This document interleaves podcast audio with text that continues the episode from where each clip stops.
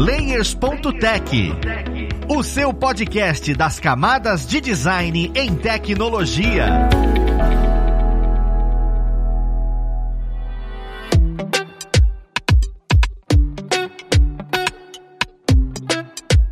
Olá, ouvintes! Eu sou Luiz Lima designer e professor aqui na plataforma Lura, e vamos para mais um Layers.tech, o seu podcast das camadas de design em tecnologia. E na conversa de hoje, nós vamos falar sobre o minimalismo e o maximalismo. Ah, aquele negócio que a gente olha e fala, já escutei isso falar sobre minimalismo, agora maximalismo, o que, que é isso? Normalmente veio essa dúvida, e como é que isso ajuda a gente nas construções de interfaces, no design gráfico como um todo, o que, que a gente precisa entender para atuar com isso? Mas vamos lá pro papo conhecer quem vai ajudar a gente nele. Nós temos hoje aqui como pessoa convidada o nosso queridíssimo Felipe Laborior. Ele que é um excelentíssimo designer e professor aqui da plataforma Lura. Seja bem-vindo, Felipe. Fala, Luiz, tudo bem? Obrigado aí por mais um convite. E vamos lá, né? Trocar ideia sobre essas duas correntes aí de pensamento design, né? Minimalismo e maximalismo. Cara, e é exatamente isso que eu já quero começar falando. Porque minimalismo é algo que foi muito difundido nos últimos anos aí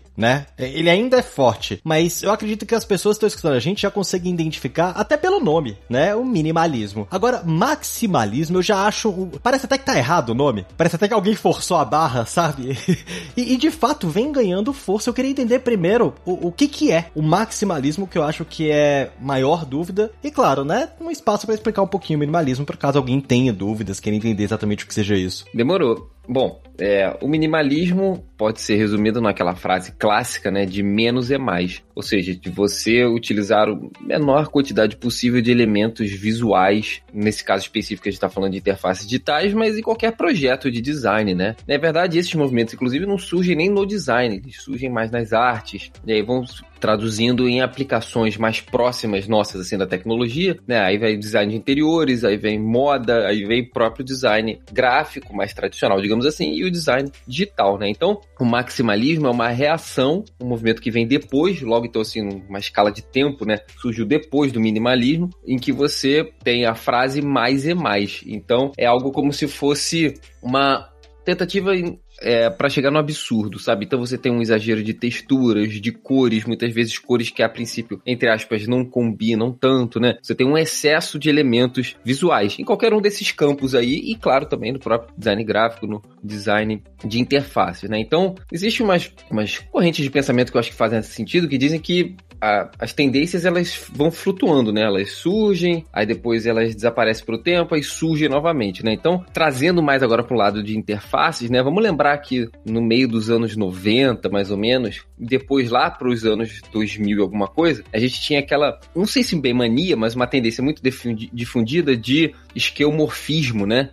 Em que a gente tinha aquela representação muito precisa, digamos assim, de ícones e objetos, trazendo texturas, materiais, né? E a Apple ficou muito popular com isso, né? Com seus dispositivos aí, como iPhone, etc. A gente tem o tal do neomorfismo que busca ir contra isso, né? Numa tendência mais minimalista, ou seja, aquelas interfaces que estão muito ainda em voga hoje em dia, né? Que você tem gradientes mais suaves, sombras mais suaves para você representar visualmente alguma coisa. Então, nesse primeiro momento, assim, definição mais básica, né? O minimalismo é um movimento que preza pela quantidade menor possível de elementos, claro, tomando cuidado para você não reduzir demais e não exagerar, né? Não tirar a mão demais e aí também não ter informação correta, não ter a representação visual que você quer, enquanto que o maximalismo é o excesso de informações, tá? Então você tem mais elementos visuais acontecendo. Cara, é legal, porque assim, explicando, a gente consegue ter uma visão geral da coisa. Mas referências mentais é muito mais o minimalismo. Porque toda vez que a gente vai pegar uma coisa aqui, uma coisa ali, pega referência no Dribble é, ou no Behance, tem essas coisinhas que remete ao sutil e é pequenininho. E a gente lembra também do. do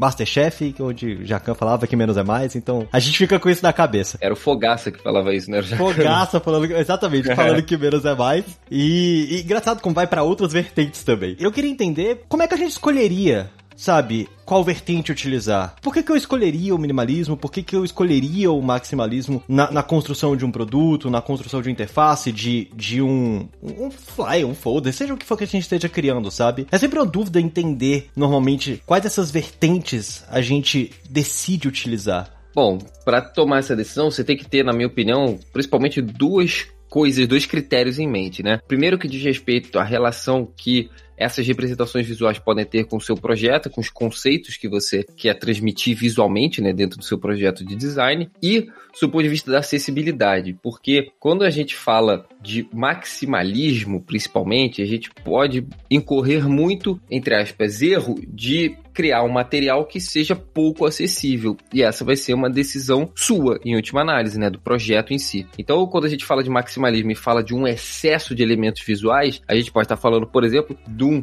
contraste simultâneo, por exemplo, né? Quando você tem cores, sabe, é, incomodam os olhos. Então você tem aquele vermelho super saturado, um azul super saturado. Pode não dar legibilidade. Você vai criar ali uma identidade própria sua, que pode ser que faça sentido no seu projeto, mas é um risco que você vai correr. Você vai ter um problema aí de acessibilidade. Fora que a, o próprio excesso de elementos visuais numa interface que seja digital, por exemplo, cria a tal poluição visual. E essa poluição visual é uma sobrecarga de informações, né? Então, é, a poluição visual pode se caracterizar não necessariamente pelo maximalismo, né, mas simplesmente por um excesso de elementos, mas em última análise vai, vai proporcionar, ou pelo menos tende a proporcionar, uma usabilidade ruim, né, uma experiência ruim, porque você vai se perder ali naquela interface, naquele material e não vai conseguir se encontrar, né. Eu, sinceramente, acho que o uso do maximalismo ele tende a ser muito pontual, principalmente em peças mais de design gráfico, digamos assim, né, do design visual, que a gente não tem uma preocupação tão grande na usabilidade, né, num alcance muito grande, né? Porque quando a gente fala de um aplicativo, de um site, a gente está falando de centenas de milhares, às vezes milhões de pessoas utilizando. E aí você tem um, um espectro, né, de pessoas com diferentes acuidades visuais, com, com diferentes facilidades ou dificuldades cognitivas que você pode deixar de fora ou não ser tão acessível quando você fala do maximalismo. Então o minimalismo ele acaba sendo mais útil, né, nesse sentido, porque ele preza por você ter, né, essa conservação, digamos assim, de elementos visuais e aí de facilitar, em tese, a entendimento daquilo que está sendo comunicado. Mas é importante você refletir também que o minimalismo pelo minimalismo pode gerar assim uma perda também de identidade visual. É algo que você tem que ter em mente, né? Porque hoje em dia os aplicativos eles muitos têm uma cara muito parecida, mudam o esquema de cores, mas assim, aquela coisa super simples, você vê um íconezinho pequenininho que geralmente é um ícone só outline, né, só de contorno, uma cor chapada e acabou. É uma reflexão que você tem que fazer. Em última análise não existe uma, uma fórmula mágica que eu vou te apresentar, mas é uma decisão que vai depender tanto do conceito, né, por trás. Então, se você quer algo mais discreto, você quer algo mais chamativo, né, e também da acessibilidade. Se você quer garantir mesmo a acessibilidade ou se o conceito de assim, imposição visual tão forte que, precisa do, que você precisa do maximalismo, pode ser que você precise de fato dele. Né? Cara, é engraçado que você vai falando e vai vindo milhares de referências na minha cabeça, porque assim, os maioria dos lugares onde eu vi o maximalismo aplicado a interfaces digitais eram portfólios de artistas plásticos, sabe? Utilizando, por exemplo, o, o Carbon Made, utilizando Cargo para poder fazer sites que, inclusive, por utilizar do maximalismo, tendem a ser, como você disse, a, a, usabilidade e a acessibilidade é mais baixa e a programação é completamente mais jogada desse site. São elementos jogados e tudo. É bem interessante como uma coisa realmente encaixa com a outra. Eu fico imaginando tanto que isso deve ser difícil para o desenvolvedor ou desenvolvedora conseguir aplicar em um site pessoal. É engraçado um outro exemplo também, Luiz. Não é exatamente um maximalismo, mas também não chega a ser um minimalismo no sentido assim de ser uma cor só, sabe? Porque tem uma variedade de cores, tem uma certa variedade de texturas. Não chega a ser aquele maximalismo clássico assim que salta muito aos olhos, mas eu acho que pode ser algo no meio do caminho. Não sei se você vai ter em mente aí, mas quem estiver nos ouvindo pode acessar o link também, a, a plataforma tá online ainda, que é o do evento Config, do Figma, né? Os materiais de comunicação visual deles seguem um pouquinho, né? Algo que, na minha opinião, tá um pouco nos dois, né? Porque a gente tem um esquema de cores ali que é um pouco, digamos, exagerado, bem entre aspas aí, né? E também você tem umas, umas texturas, umas sobreposições de objetos e linhas e tal que de certa maneira, pode ser interpretado como uma, um pezinho no maximalismo, né? Cara, é. Até arrepiei com você trazendo essa referência. Assim, uma referência tão atual, sabe? Porque, assim, de fato, e é. É a empresa cujo relação com o UI design é tão forte e trouxe o maximalismo bem aplicado. E isso ficou muito bem. Caraca, eu tô abismado aqui. Porque a última vez que eu tinha visto isso foi ano passado ou retrasado, quando a, o Spotify resolveu trazer aquela visão de qual é a música que você mais escutou no ano. E teve. separou mundos e fundos, sabe? Ah, é horrível ver isso daqui. Eu não consegui entender é, nada. Aí vem outras pessoas que são design e falam, cara, olha que magnífico conseguir utilizar a tipografia de uma forma. E, e aí a, o Config trouxe de maneira muito maravilhosa isso daqui. É, o o próprio logo que eles usam, né, é algo que bebe um pouco nessa fonte, né, que é um logo meio confuso, que você tem umas letras que são símbolos e que não preservam entre si necessariamente a mesma identidade. Então, um são com acabamento mais arredondado, outro acabamento mais é, reto e quadrados e formas geométricas variadas, né. Então, é isso que você falou, né, se você souber usar, e aí ficando um pouco às vezes no meio do caminho, você consegue, eu acho que, na minha opinião, né, já dando um spoiler aí, o melhor dos dois mundos, sabe? Sem você necessariamente, pô, perder uma identidade, porque você fica nessa de minimalismo pelo minimalismo e vira, assim, uma interface tipo Notion, sabe? Que é algo super clean e que é super genérico também ao mesmo tempo. E também tomar cuidado para você não ir para um lado que você perde totalmente a, a interação, a legibilidade, enfim, a facilidade de usabilidade do, do produto, do serviço, enfim, que você está oferecendo.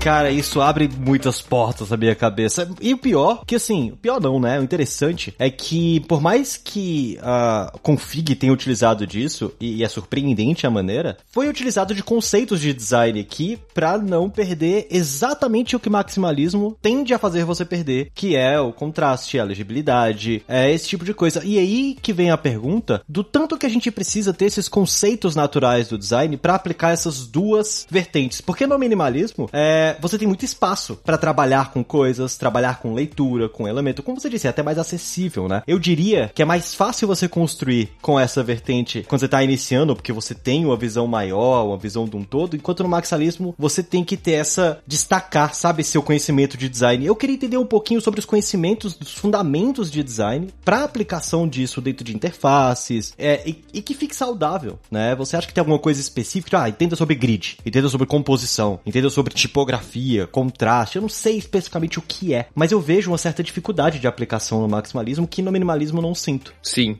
É, você tem razão. De fato, num primeiro momento é mais fácil, né? Você pegar o, o, minimalismo, mas ao mesmo tempo pode até ser mais difícil você fazer um minimalismo de fato muito diferente, muito bom, né? Já que é tão simples, bem entre aspas aqui, né? Que você conseguir algo diferente dos outros não é tão fácil. Eu acho que o Figma conseguiu, né? Criar uma identidade bem particular para esse evento, que é um pouco da identidade deles mesmo também, mas eu acho que ficou um trabalho de design bem feito. Sobre conhecimentos, eu não diria que tem um específico que você tem que dominar, mas você tem que saber andar por alguns, né? Como você falou, contraste é uma questão importante, ou legibilidade. Por exemplo, nesse caso aí, de novo, trazendo para o config, quem abrir aí vai reparar que toda a tipografia é preta porque os fundos sobre os quais a tipografia está é, apoiada são fundos de cores que não são a mesma cor, evidentemente. Então você tem tons de amarelo, de roxo, de azul, só que são fundos que têm um contraste forte com a tipografia. Então você consegue ter a leitura ali, mesmo que você às vezes faça interseções entre cores. Então um contraste, é, uma noção assim, de contraste, legibilidade é importante, de composição visual também, porque mais uma vez, né, do exemplo do config, para deixar mais fácil de materializar, né, quem está nos ouvindo aí consegue observar em tempo real, sem precisar ficar imaginando muito. A gente vai observar que nesses materiais você tem, às vezes, por exemplo, textura ou padronagens, como você preferir chamar, ilustração e texto. E você vai reparar que, por exemplo, o texto, ele tá sempre em cima apenas da cor chapada. Você não tem texto sobre textura, ou texto sobre ilustração, ou texto sobre imagem. Você tem uma distribuição no espaço ali dos elementos de modo, pensando na legibilidade, pensando na usabilidade, afinal de contas, né, a preservar isso, né?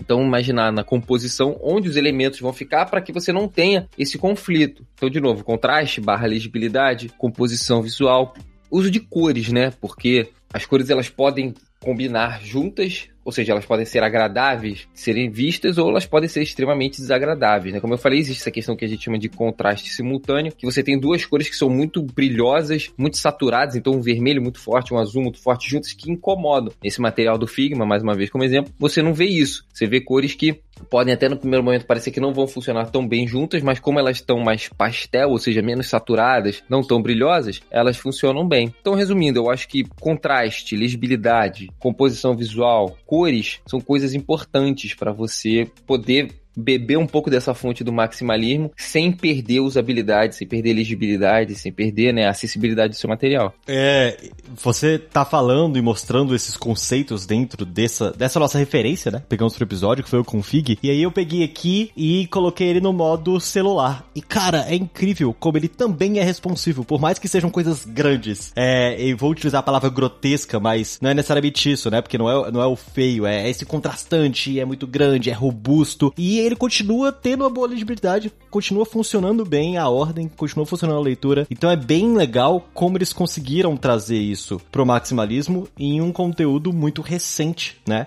Agora, de referência de minimalismo, o, o, que, que que a gente conseguiria ter que seria uma boa referência, por exemplo? Porque é igual que você falou, existem referências ruins. E, e que é quando é muito pequeno, é quando você acaba perdendo a identidade. Tem alguma coisa que a gente consegue pegar e falar, caramba, isso daqui é uma forma interessante de aplicar o minimalismo de maneira inteligente, sabe? Eu, o que que eu devo utilizar para que o minimalismo não caia? Isso não, na verdade, não é nada. Cara, assim, eu vou dar como exemplo uma escola de design que surgiu numa época que não existia nem computador, nem interface digital. Mas eu acho que pode ajudar a abrir a cabeça de quem está ouvindo a gente para ter referências visuais ricas que justamente são relativamente simples, digamos assim, mas são cheias de personalidade. Que são os projetos gráficos de uma escola chamada Bauhaus, que surgiu na Alemanha nos anos, é, no início do século 20, né, 1900 e alguma coisa, acabou 1900, na década de 30, mas lá foi talvez assim a primeira escola organizada assim de design, sabe, pensando no design como uma competência acadêmica, e que você tem diversos trabalhos não só de comunicação visual, ou seja, não só de cartazes, não só de pôster, né, dos professores dos alunos de lá, como você tem trabalhos de projeto de produto, ou seja, de, de produtos mesmo vendáveis, eletrodomésticos, móveis. Você tem projetos até de roupa em que você percebe que há ali esse modernismo nessa essa prezar por formas geométricas, né? Prezar por uso de cores mais básicas, prezar por redução de elementos visuais, de linhas e tudo mais. E você tem materiais ali que são muito marcantes, você tem materiais ali que são muito presentes e eu acho que são exemplos legais de minimalismo para você trazer para as suas criações de design, por exemplo, de interface, de comunicação visual, de um modo geral. Tem aos montes exemplos na internet, depois você pode procurar os professores, né? Que trabalharam lá. Bauhaus, né? B-A-U-H-U-S. E tem muita coisa legal lá que eu acho que são, são referências legais pra gente de. Não é bem minimalismo, mas não, não deixa de ser essa esse menos é mais, sabe? Não, faz sentido, porque não é.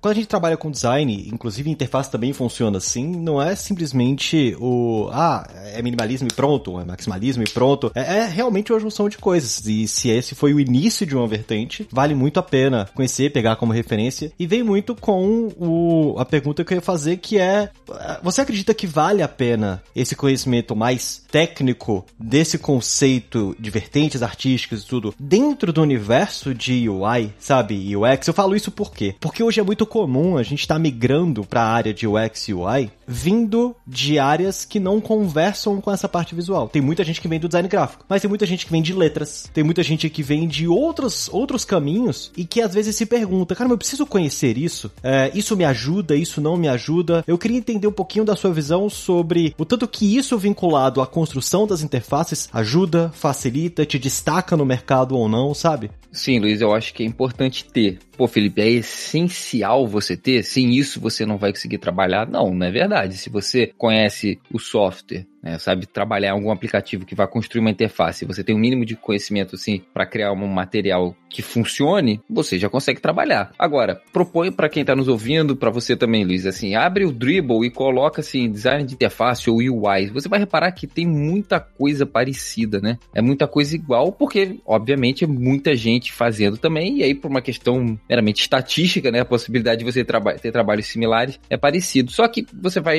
reparar do, dos resultados que vão aparecer que alguns vão se destacar. E provavelmente esses que vão se destacar são projetos que são mais ricos visualmente. São projetos que exploram, se não necessariamente o conhecimento de minimalismo, maximalismo, mas de como você trabalhar uma tipografia, como você escolher as cores, como você trabalhar a composição visual, às vezes até fugindo um pouco de um alinhamento mais fácil, mais tradicional, como você posicionar formas junto com imagens, tipografias junto com imagens. Então, assim, os projetos que vão se destacar, na minha opinião, vão acabar sendo os projetos projetos feitos por pessoas, e aí não necessariamente você precisa ser formado em design, mas pessoas que bebem dessa fonte de conhecimento, sabe? De referências, que são essas referências, digamos, fundamentais do design, né? É claro que é, é fácil a gente falar, né, que ah, é sempre importante ter o máximo de conhecimento possível, porque, pô, na teoria isso é ótimo, mas na realidade, às vezes, a gente não tem tempo, né, não consegue. Mas quem tiver a oportunidade, né, de se debruçar um pouco mais nesses conceitos de design, esses conceitos mais fundamentais, é legal que pode te ajudar. Se não necessariamente vai te ajudar te apresentando uma técnica específica, ó, você vai ter que escolher essa tipografia sempre para dar certo, mas sim você vai abrir sua cabeça. Você vai conhecer referências, você vai poder experimentar, ver coisas novas e trazer isso para sua realidade, para seu trabalho e aí evoluir com o tempo, né? Cara, é legal você trazendo isso, até porque a, abrir o dribble aqui quando você falava, fazer o exercício em tempo real e, e todos os projetos se destacam, mostram um carinho diferente, né? Exatamente por ter é, se aprofundado um pouco mais nessas referências e falado, caramba, no meio disso tudo, como é que eu consigo ser eu? É, e provavelmente os que não se destacam são esses que são todos meio neoformismo, né? Meio minimalismo, é tudo meio parecido demais, né? É um trabalho que meio que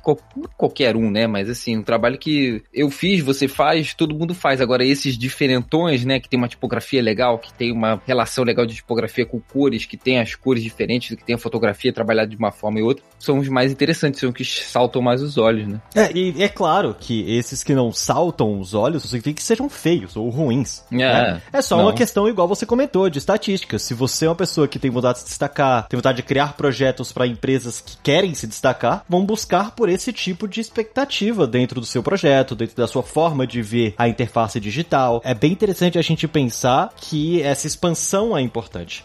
E se, assim, a gente viu que não é essencial, mas claro, traz um diferencial. Existem caminhos de estudo que vale a pena seguir, por exemplo, ah, esse livro é, é um livro muito legal para você pegar e dar os primeiros passos para buscar essas referências, sabe? Esses vídeos, esse tema? Como é que você indicaria as pessoas que querem se debruçar um pouco mais sobre esse, esse conceito visual, em vez de simplesmente se debruçar sobre o UI propriamente dito, né? Ficar vendo essas referências no Dribble e tal, e, conseguir ter esse pensamento mais crítico. Acho que, assim, dentro dos conceitos fundamentais, assim, de design, eu acho que resumindo, né, eu falaria que para você abrir sua cabeça, né, principalmente se você está vindo de outra área, para você conhecer um assunto diferente que vai enriquecer os seus projetos, eu, eu acho que você deveria conhecer ou se aprofundar em cores, tipografia e composição visual, porque em geral são esses elementos que vão justamente quando juntos, combinados, né, vão fazer o trabalho saltar aos olhos. É claro que tem muitas outras coisas, mas se eu tivesse que eleger uns três, eu falaria esses, né?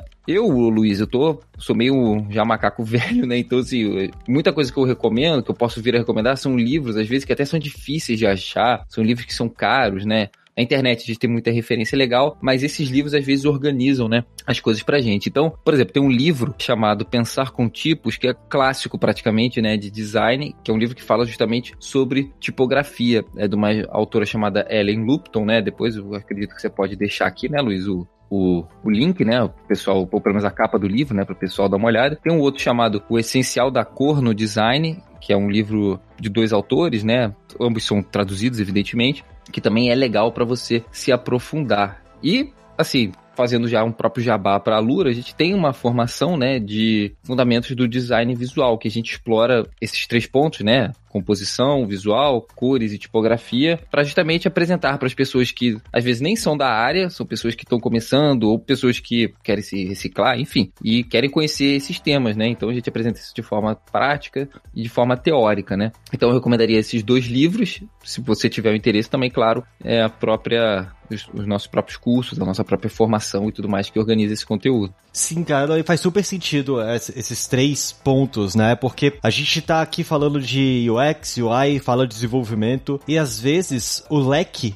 nessas informações, nesse conhecimento, é, é o que gera dificuldade na implementação de projetos, sabe? Às vezes a sua escolha de fonte é uma e quando você vai levar para o desenvolvimento, o próprio desenvolvedor ou desenvolvedora tem problemas com essa escolha de fonte por, por N motivos que é a aplicação técnica disso dentro da interface. Então conhecer, eu conheço o livro da Lelupto, conhecer essa parte técnica da fonte ajuda inclusive nessas escolhas. E isso é, é, é importante dentro desse papel, que normalmente as pessoas pegam no dia a dia. Você vai trabalhar e você fala, caraca, então isso já era problema. Mas se você vem com esse know-how, você é a mesma coisa do Dribble. Você tem um destaque em cima daquelas daqueles projetos, né? É, e se você está começando, se você está pesquisando referências puramente na internet, você vai abrir o Dribble, e em vez de ter esse raciocínio que eu falei de, ah, ver o que, que se destaca, você pode partir do princípio de que o mais legal é o que tem mais. E aí você vai justamente reproduzir uma, algo que já tem uns montes aí, pode até fazer sentido no seu projeto, tá? Não necessariamente está errado. Em vez de justamente procurar o que é mais diferente e entender por que, que esse mais diferente é interessante e se destaca também, né? E, e conhecendo esses livros, conhecendo essas referências que não estão apenas na internet, você pode abrir a sua cabeça, né? O que é bem legal. E basicamente a formação, assim, de design mesmo, né? É muito isso, né? Quem teve a oportunidade de, de estudar isso numa uma faculdade ou num curso mais longo, né? Vai perceber também que você vai como designer, você vai abrindo sua cabeça, claro, no final você se especializa em alguma coisa, mas é justamente conhecendo essas referências, ficando por dentro do que, que é, do que, que funciona, do que, que não funciona.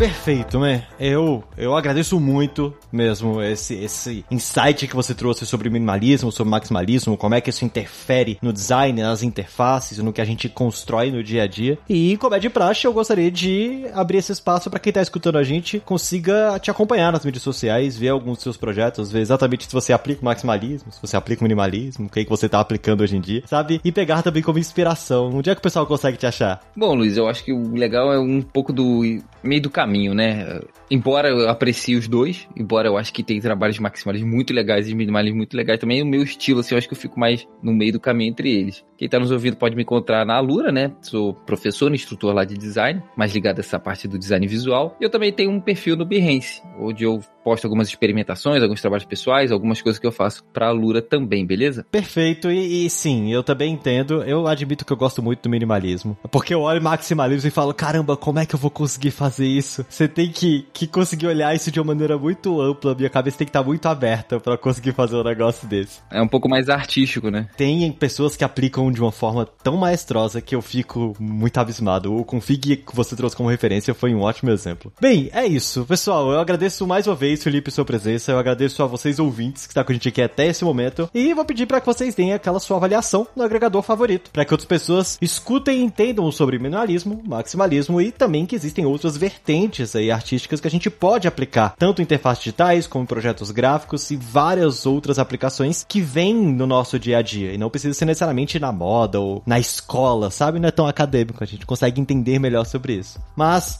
é isso, espero que tenha auxiliado todo mundo e nós vamos ficando por aqui. Um abraço e até o próximo Layers.tech. Fui!